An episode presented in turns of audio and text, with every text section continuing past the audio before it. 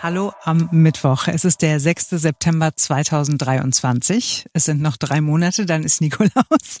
Marc ist heute leider bei der Aufzeichnung nicht dabei, möglicherweise deshalb, weil er sich vorhin schon in der Sendung darüber aufgeregt hat, dass ich immer mit den Countdowns zu irgendwelchen Festen komme.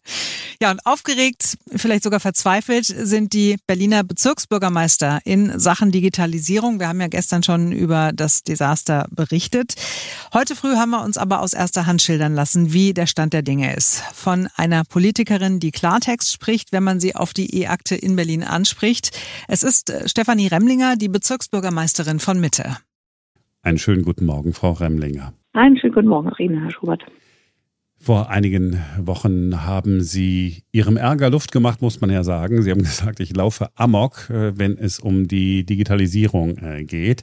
Das ist jetzt ein bisschen her. Und ich frage Sie heute früh, wie läuft es denn jetzt mit der Digitalisierung bei Ihnen im Bezirksamt? Als Bezirksamt haben wir ja selber wenig Einfluss darauf, ähm, äh, welche Produkte wir bekommen. Das sind ähm, diese Verantwortlichkeiten liegen alle im Land und beim ITTZ und das macht einen natürlich manchmal hilflos, beziehungsweise man muss sehr laut schreien, wenn äh, eine Software eben überhaupt nicht äh, zufriedenstellend funktioniert, um die Aufmerksamkeit darauf zu lenken. Und das haben wir getan. Verbessert hat sich jetzt noch nichts, aber die Senatsdigitalisierungsstaatssekretärin Frau Clement hat gesagt, dass sie äh, meine Beschwerden sehr wohl gehört hat und auch noch überprüft hat, an äh, andere Anwender gefragt hat, äh, vor allem in der Senatsinnenverwaltung, die, zweite Pilotbehörde für die E-Akte neben der Mitte ist und inzwischen absolut alle Beschwerden, die wir vorgebracht haben, teils sich bedankt hat, relativ frühzeitig jetzt darauf aufmerksam gemacht wurde und in ernsthaften Nachverhandlungen mit den äh, erstellenden Firmen steht, weil so, weil so kann es also nicht weitergehen. Jetzt ist aber die Frage, ob sich tatsächlich etwas ändert. Ähm, wenn ich das richtig verstehe, ähm, was die Staatssekretärin äh, gesagt hat, hat sie gesagt, naja, sie hat da eine äh, Mängelliste der Firma geschickt und dann hat sie eine Antwort bekommen und die habe sie nicht zufriedengestellt. Man könne aber gleichzeitig auch keine neue Firma beauftragen, weil die Zeit nicht reicht. Äh, übernächstes Jahr äh, soll ja alles digitalisiert sein. Äh, da sind einem ja die Hände gebunden und ist man ist man eigentlich verzweifelt, wenn man da sitzt und irgendwas ausbaden muss, was irgendwelche anderen verursacht haben? Ja, das ist schon ganz schlimm für meine Mitarbeiterinnen und Mitarbeiter, die ja dringend auf äh, die äh, Digitalisierung im Sinne von medienbruchfreien Abläufen äh, hoffen. Um das zu illustrieren, wo das Problem für uns liegt als operative Behörden, die also ein unheimliches Aufkommen an Datenvolumen haben. Wir kriegen ähm, äh, machen 50.000 Zahlvorgänge pro Monat äh, allein im Sozialamt. Ja, und wenn dann das so ist, dass äh, die die E-Akte als Software ähm, keine Schnittstelle hat äh, zum, zum Posteingang, dass wir also händisch einscannen und dann händisch in die Software übertragen müssen, jede einzelne Datei und auch wenn ähm, die Fachverfahren, die es bis jetzt gibt, zum Beispiel eben diese, diese Auszahlungen gemacht haben. Und dann, äh, wenn man dann das, äh, den Vorgang in, der, in die E-Akte übertragen, äh, speichern möchte, muss man auch das, jeden einzelnen Vorgang händisch machen, äh, weil es eben keine vernünftigen Schnittstellen gibt. Da, da habe ich eben gesagt, dass ich meinen Mitarbeitern das nicht zumuten kann, dass, dass sie zu dem Stress, den, den sie ohne schon, ohnehin schon haben, im Sozialamt sind, zum Beispiel sind wir ja durch die Ukraine-Krieg, durch die ganzen äh, Geflüchteten unheimlich belastet und dann noch zu sagen, ihr müsst 50.000 Mal noch fünfmal extra hier klicken, damit irgendwas in eine E-Akte abgespeichert wird, wo es dann aber auch rumliegt, weil eben die das dann auch nicht äh, äh, ähm, nicht so funktioniert, dass da diese Daten dann weiterverwendet werden können, dann äh, ja habe ich gesagt, äh, wird diese Software in, in meinen großen Ämtern äh, das gar nicht ausgerollt. Dazu stehe ich weiterhin. Jetzt verstehe ich natürlich, oder wir alle verstehen, dass äh, eine Digitalisierung eines so komplexen äh, Geflechtes komplizierter ist, als wenn man zu Hause nur äh, sich einen neuen Rechner kauft und dann alles neu installieren muss. Aber die Frage ist doch schon, warum kriegen wir das denn äh, hier nicht hin, wenn wir nach Dänemark gucken? Ich will nicht Estland äh, wieder bemühen äh, oder mhm. Israel. Da funktioniert das alles und bei uns dann nicht. Ist das auch so eine äh, Wurstelei? Da muss wieder landeseigene Dienstleister, dieses ITDZ, wenn ich es äh, richtig gesagt habe, wieder mitmischen. Also muss es wieder eine deutsche Firma sein. Hätte man nicht aber sagen können, wir fragen mal Profis und lassen die das machen.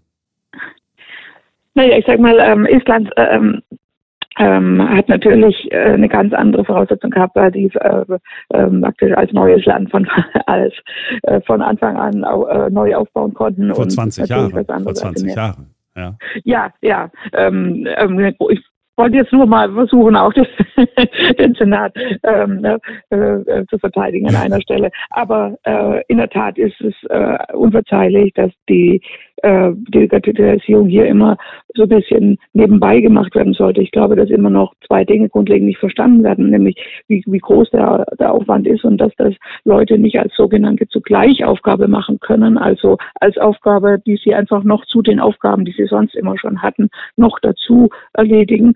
Und ähm, zum Zweiten, dass einfach in Berlin die Bezirke nicht mehr verstanden werden, nicht mehr äh, die Senatsverwaltung keine offensichtlich keine Ahnung haben, äh, wie, wie viel äh, Unterschied es macht, ob äh, eine Senatsverwaltung ein paar Briefe am Tag kriegt oder ob wir 10, 10 20.000 Blatt Papier am Tag kriegen und dass die Anwender, Anwenderinnen in, in unseren operativen Behörden, eben die, die ganz großen Datenvolumen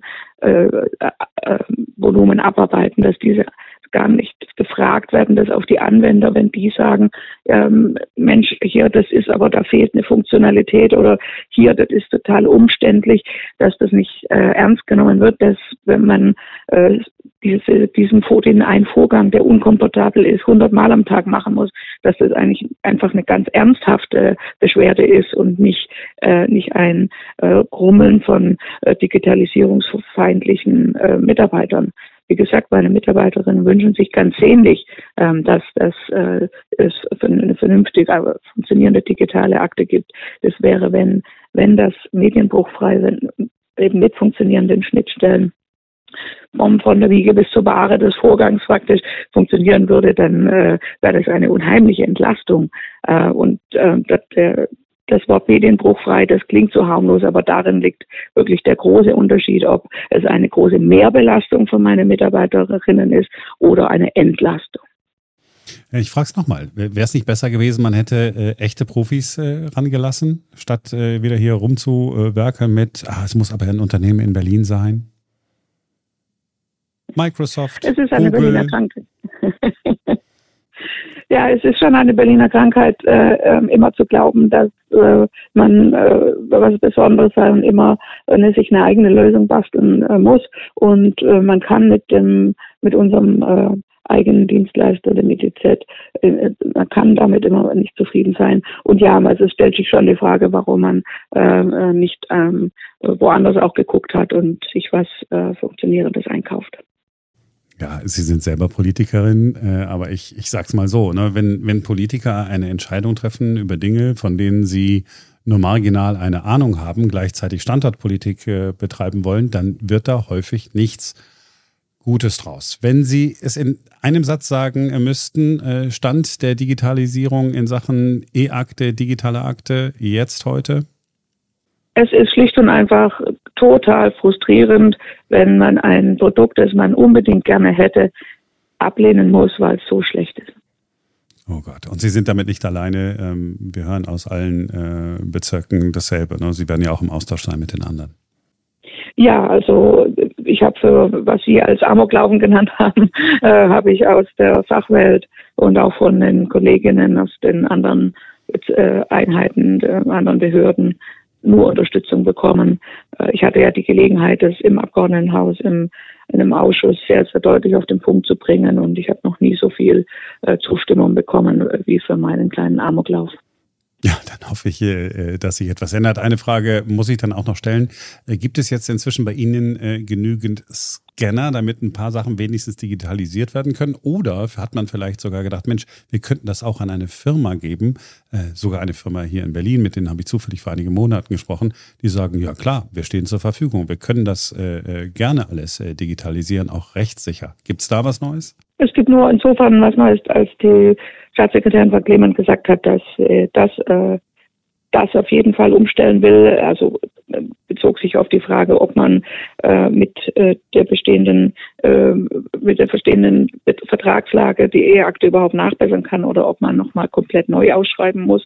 Aber schon als diese Abwägung noch noch lief, äh, war für sie klar, dass sie äh, so eine Lösung wie das, das Jobcenter zum Beispiel schon hat, ähm, eben mit den Hochle Hochleistungsscannern, mit der Hochleistungs- oder mit der sehr funktionalen, intelligenten Scan-Software, ähm, dass sie darauf umstellen will. Ja, das würde heißen, dass, es, dass wir das nicht mehr im Bezirk machen, sondern dass das gleich ähm, praktisch die Post an die Berliner äh, Behörden und einzelnen Mitarbeiter, eben äh, Sachbearbeiter scharf, sage ich mal, äh, ähm, direkt bei, bei der PNAG oder bei der Post abgegriffen äh, und von dort, dort eingescannt und, direkt bis an die Mitarbeiter durchgeleitet wird.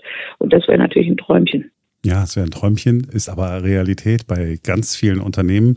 Äh, wir hier beim Berliner Rundfunk haben auch so ein elektronisches System schon seit einiger Zeit und wir sind damit äh, nicht alleine. Es tut uns aufrichtig weh, ähm, das wieder zu hören. Ähm, ich hoffe, dass wir irgendwann mal sagen können, wow, Berlin, die äh, digitalste äh, Stadt Europas. Meine Befürchtung ist, äh, das wird nicht äh, bis zum übernächsten Jahr passieren, aber vielleicht irgendwann. Das hoffe ich sehr. Das wäre das äh, wäre schön, dass wir auch dann unsere Mitarbeiter halten können, die dann schon, wenn sie auch das bei anderen sehen, wie komfortabel das bei denen schon ist, immer Tränen in den Augen haben. Ja, allein es fehlt der Glaube. Frau Remlinger, haben Sie vielen Dank, dass Sie sich Zeit genommen haben für uns heute früh. Ja, aber sehr gerne. Das also ist der Stand der Dinge. Immerhin, vielleicht muss die Post bald nicht mehr von Hand eingescannt werden. Man freut sich schon über Kleinigkeiten. Es bleibt den Mitarbeiterinnen und Mitarbeitern in den Ämtern leider keine andere Wahl. Wir grüßen euch, haltet durch, wenn es irgendwie geht. Und das war's auch schon für heute. Wir sind am Montag wieder für euch da, denn dann ist wieder ein neuer Tag.